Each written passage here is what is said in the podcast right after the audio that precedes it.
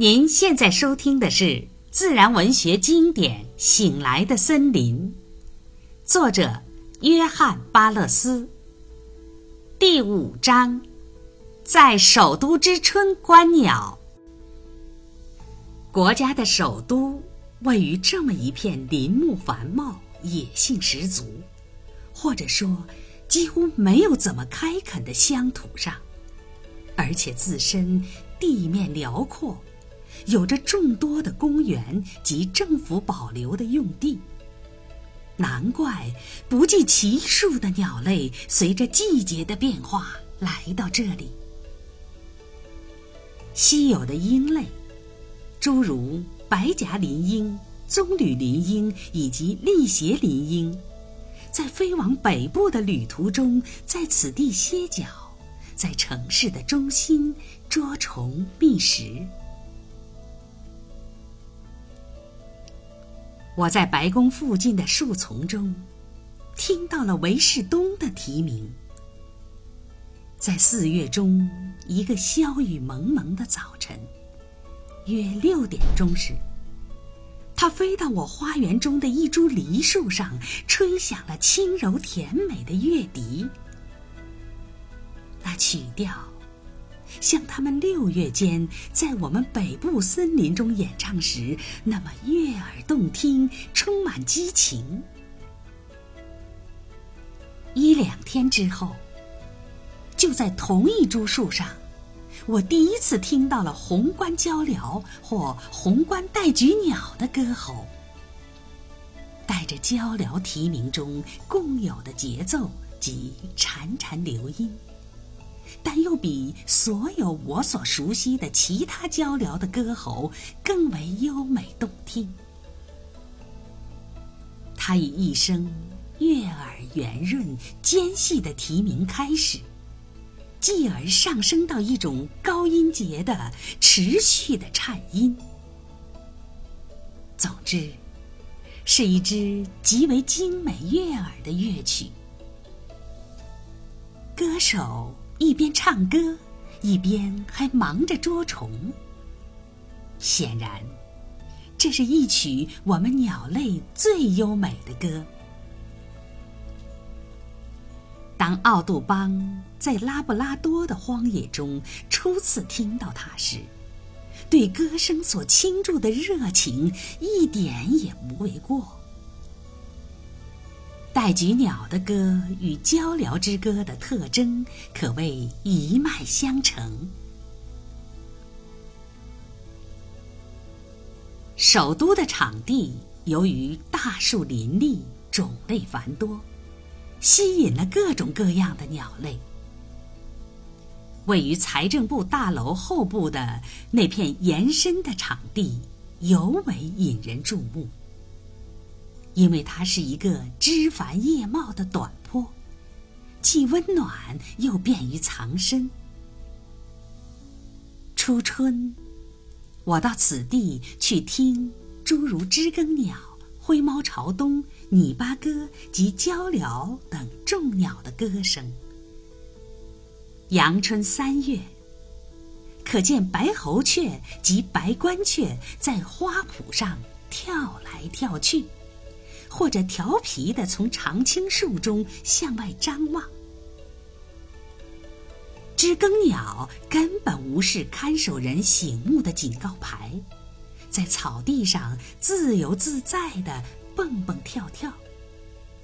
尤其是在黄昏，从树顶上会不时传来它那发自肺腑的洪亮的欢唱。极乐鸟及尼普离整季都待在此地，并在树顶上养育子女。整个上午都会听到尼普离那洪亮、圆润、喋喋不休的歌声。有些鸟的歌喉颇像红衣主教雀，强劲有力，激情高亢。这。也是尼普离裸鼻雀及所有大嘴雀的共同特征。相反，另一些鸟的歌，比如某种冬类的歌，则表露出蓝天般的沉静。二月，你会在史密森学会的场地上听到胡雀的歌声。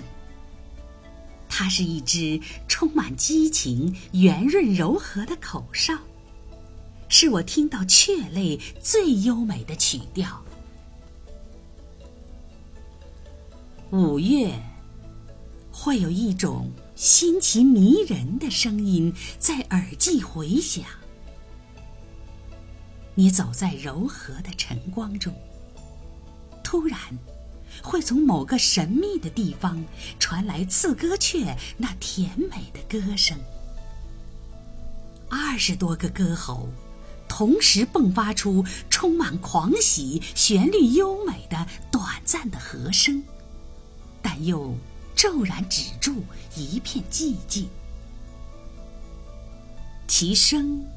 听起来令人感到陌生、遥远、迷惑不解。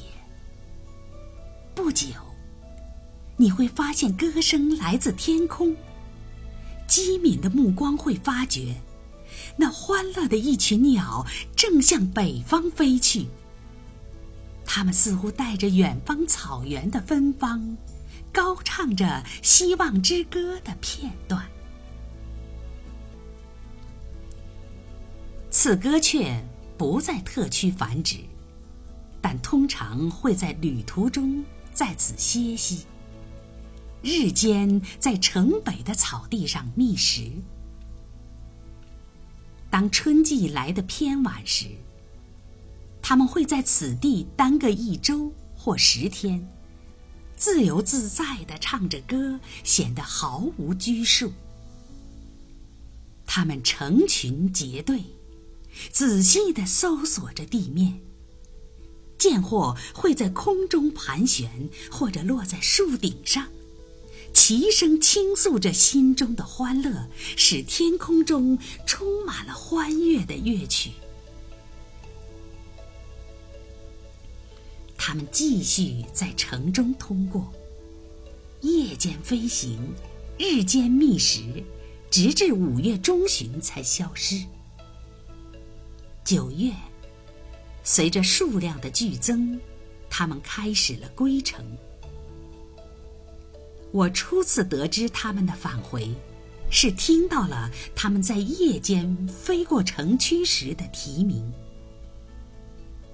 在某些夜晚，那叫声相当引人注意。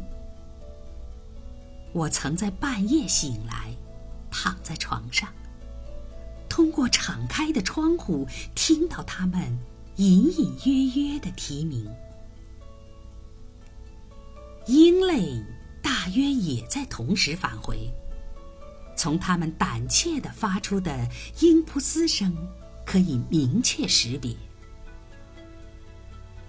在那些黑暗多云的夜晚，众鸟仿佛被城市之光所迷惑。显然是在它的上方彷徨。春季同样好奇的小插曲还会重复，但可以清晰识别的鸟鸣却寥寥无几。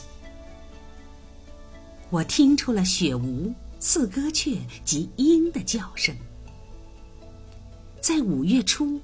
我连续两夜极为清楚地听到了宾玉的啼鸣。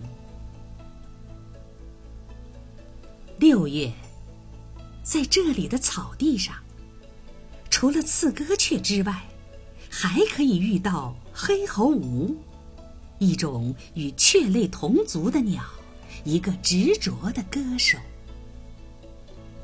它栖在路边的树篱及树丛中。翘起尾巴，吐出了它那刺耳的曲调。其音或许大致如此：菲利普，菲斯普，飞，飞。